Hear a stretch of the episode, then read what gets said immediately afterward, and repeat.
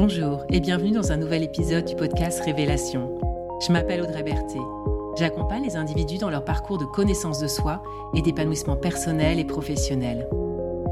Révélation explore des thématiques et propose des pratiques, des rituels qui permettent de faire un chemin intérieur de révélation à soi-même et un chemin extérieur pour se révéler au monde. Tous les 21 jours, un nouvel épisode, comme une petite graine semée pour que chacun et chacune puisse, au fil du temps, émerger sa vraie nature. Je crois que nous sommes nombreux à avoir entendu la phrase ⁇ Le plus important n'est pas la destination mais le chemin ⁇ Pourtant, j'ai souvent constaté, et peut-être que vous aussi, que nous avons une tendance à nous précipiter vers la destination, à vouloir tout de suite atteindre le cap ou l'objectif que l'on vise. Souvent car le chemin nous semble laborieux, long, pas très réjouissant, ou tout simplement car on a hâte d'arriver à l'endroit où nous avons envie d'être. Rien de très surprenant à ça, à vrai dire, mais j'ai pu observer à travers ma propre expérience ou dans mes accompagnements de coaching les limites et les conséquences de cette façon d'appréhender les choses. Conséquences en termes de satisfaction, de fatigue, mais aussi d'efficacité.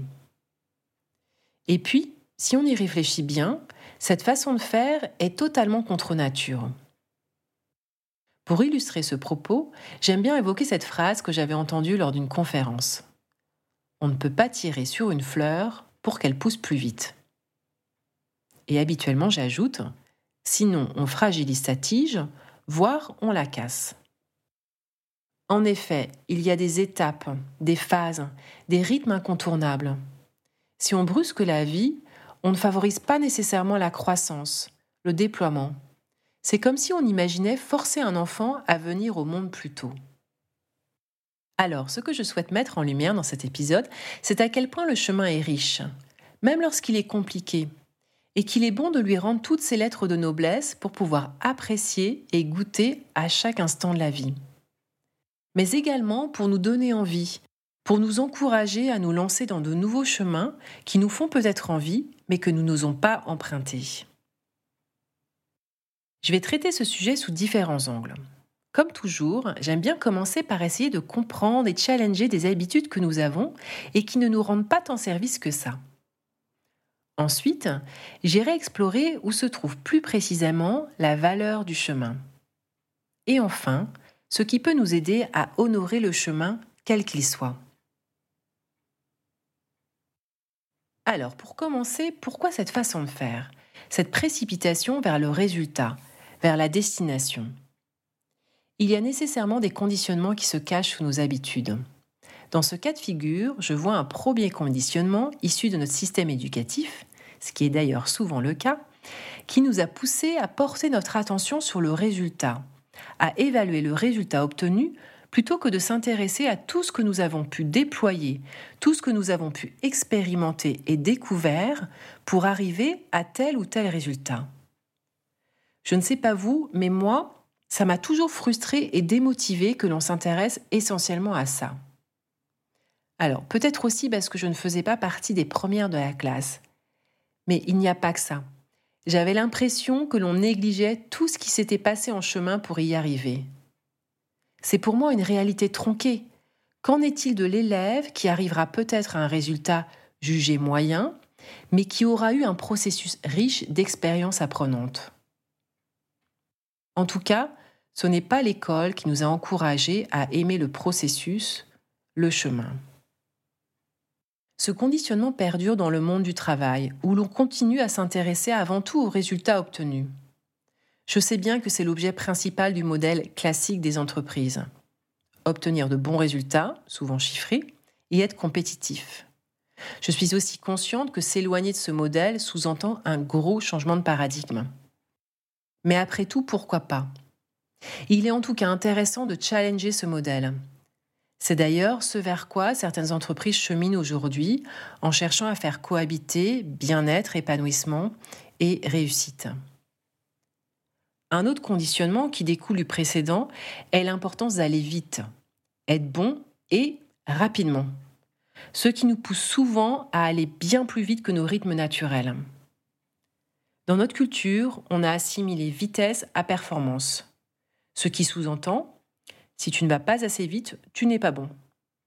Tout ça entretenu par la croyance, le temps, c'est de l'argent, et l'argent, c'est le bonheur et la liberté. Hmm, là encore, ça mérite d'être challengé. Ce qui est fou, c'est que nous sommes beaucoup à penser l'inverse, à sentir que ce modèle ne nous fait pas du bien. Et bien sûr, ce modèle nous éloigne aussi de la possibilité d'apprécier la route. Difficile d'apprécier le paysage lorsqu'on roule à 180 à l'heure. Je crois que la bascule vers un autre modèle pourrait en partie se faire si on remettait le chemin au centre de notre intérêt. Un autre élément qui, j'estime, nous pousse à vouloir vite arriver à notre objectif, en sautant parfois des étapes, est notre rejet de la souffrance. Ça vous semble peut-être étrange que je dise ça, car c'est plutôt naturel comme réaction. Et l'invitation n'est surtout pas de chercher à se créer de la souffrance, mais nier cette réalité que la vie va mettre sur notre chemin des difficultés, des épreuves qui vont nous faire vivre des émotions pas très confortables, ne nous aide pas à nous y préparer, à les accueillir, à les accepter et elles nous permettent de voir les opportunités qu'elles peuvent nous offrir, comme celle de nous faire grandir. À ce sujet, j'aime bien faire référence au livre Le chemin le moins fréquenté de Scott Peck, dont je ne partage pas toutes les idées, mais je trouve une partie de sa vision très intéressante. Son livre nous met tout de suite au parfum, car il commence par la phrase La vie est difficile. Et il démontre que si nous souffrons, ce n'est pas tant à cause de la difficulté de la vie, mais car nous avons une croyance que la vie est facile.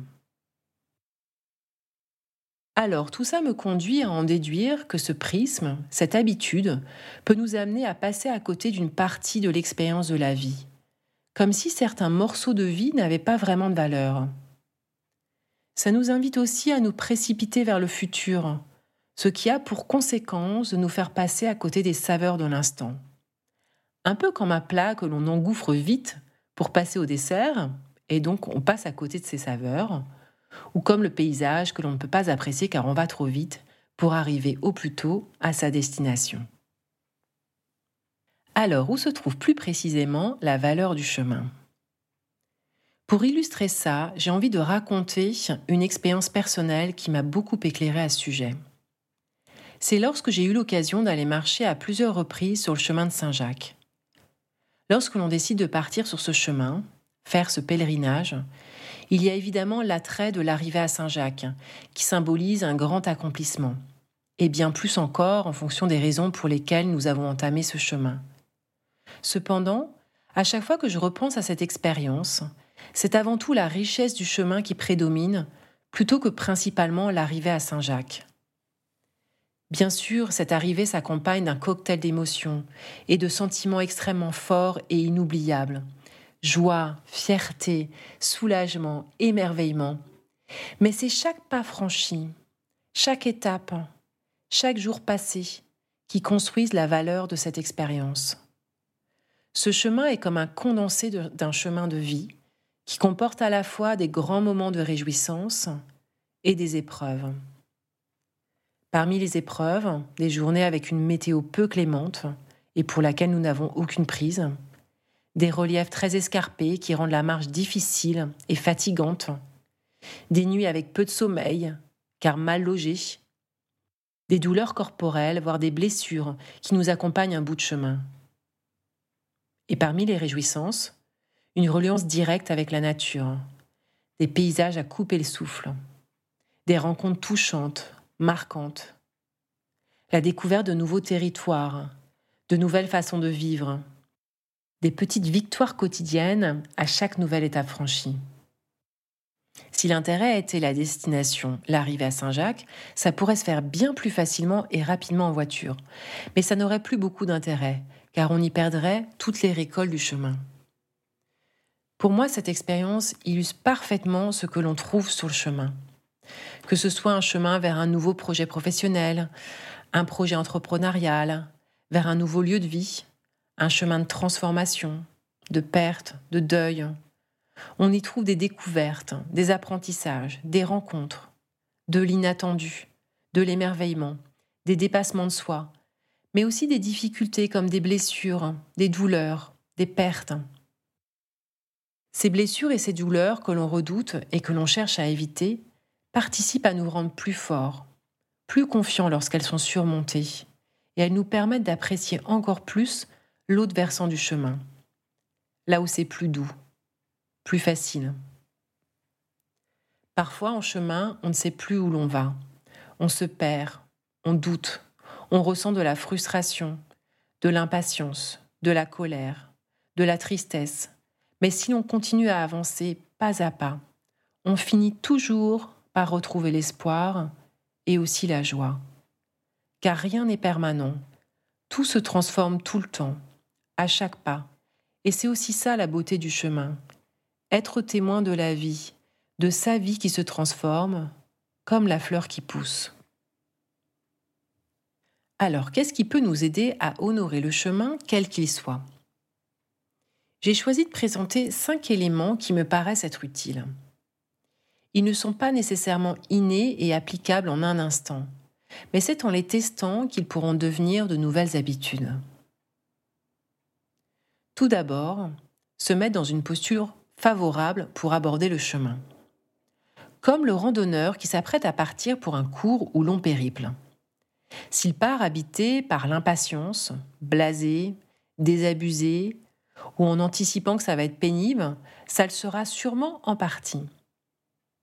Il y a plusieurs qualités, plusieurs attitudes qui peuvent soutenir notre chemin, surtout lorsque celui-ci nous semble moins attirant ou moins facile de prime abord.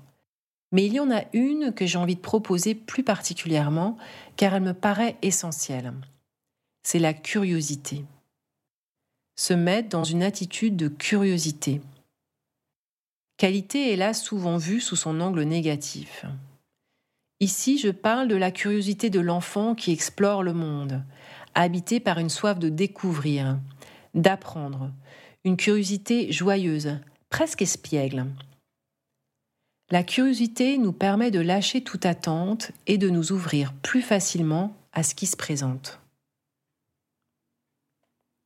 Ensuite, la proposition est de tourner notre regard vers nos pas, vers les actions que l'on pose, les expériences que l'on fait, vers ce qui se produit instant après instant, jour après jour. Bien sûr que le cap à atteindre, surtout s'il est motivant et en phase avec nos envies, va contribuer à nous mettre en mouvement, et ce sera un moteur important, mais ce n'est pas là que se passe l'essentiel du voyage. Comme le dit Satish Kumar dans son livre Pèlerin de la Terre, chaque pas est un lieu de pèlerinage.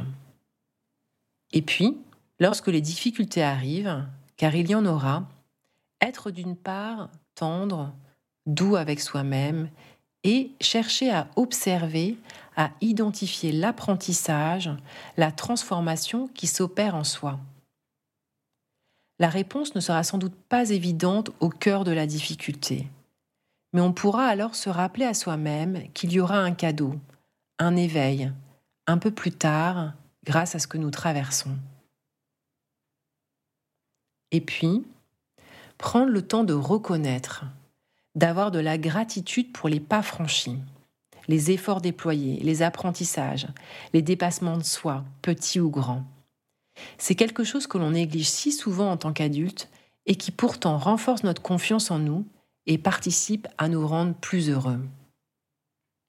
Et enfin, ralentir son rythme, se poser, s'arrêter pour se ravitailler, pour reprendre des forces. Ça fait aussi partie du chemin, car si l'on s'épuise, on n'est plus en capacité de l'apprécier et de faire des bons choix.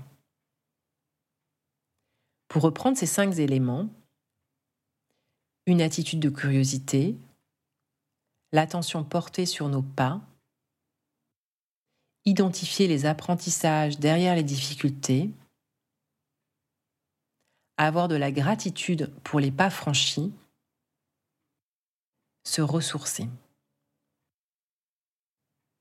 J'aimerais conclure cet épisode en disant qu'il n'y a pas de notion de réussite sur le chemin, pas de chemin raté. Il n'y a que des chemins d'expérience, des chemins de vie. Vous écoutez Révélation, c'était l'épisode Honorer son chemin. Merci de votre écoute et de votre présence. Si ce podcast vous a inspiré, partagez-le autour de vous et abonnez-vous pour recevoir les prochains épisodes. Au plaisir de vous retrouver bientôt et je vous souhaite d'ici là de belles expérimentations et de belles révélations.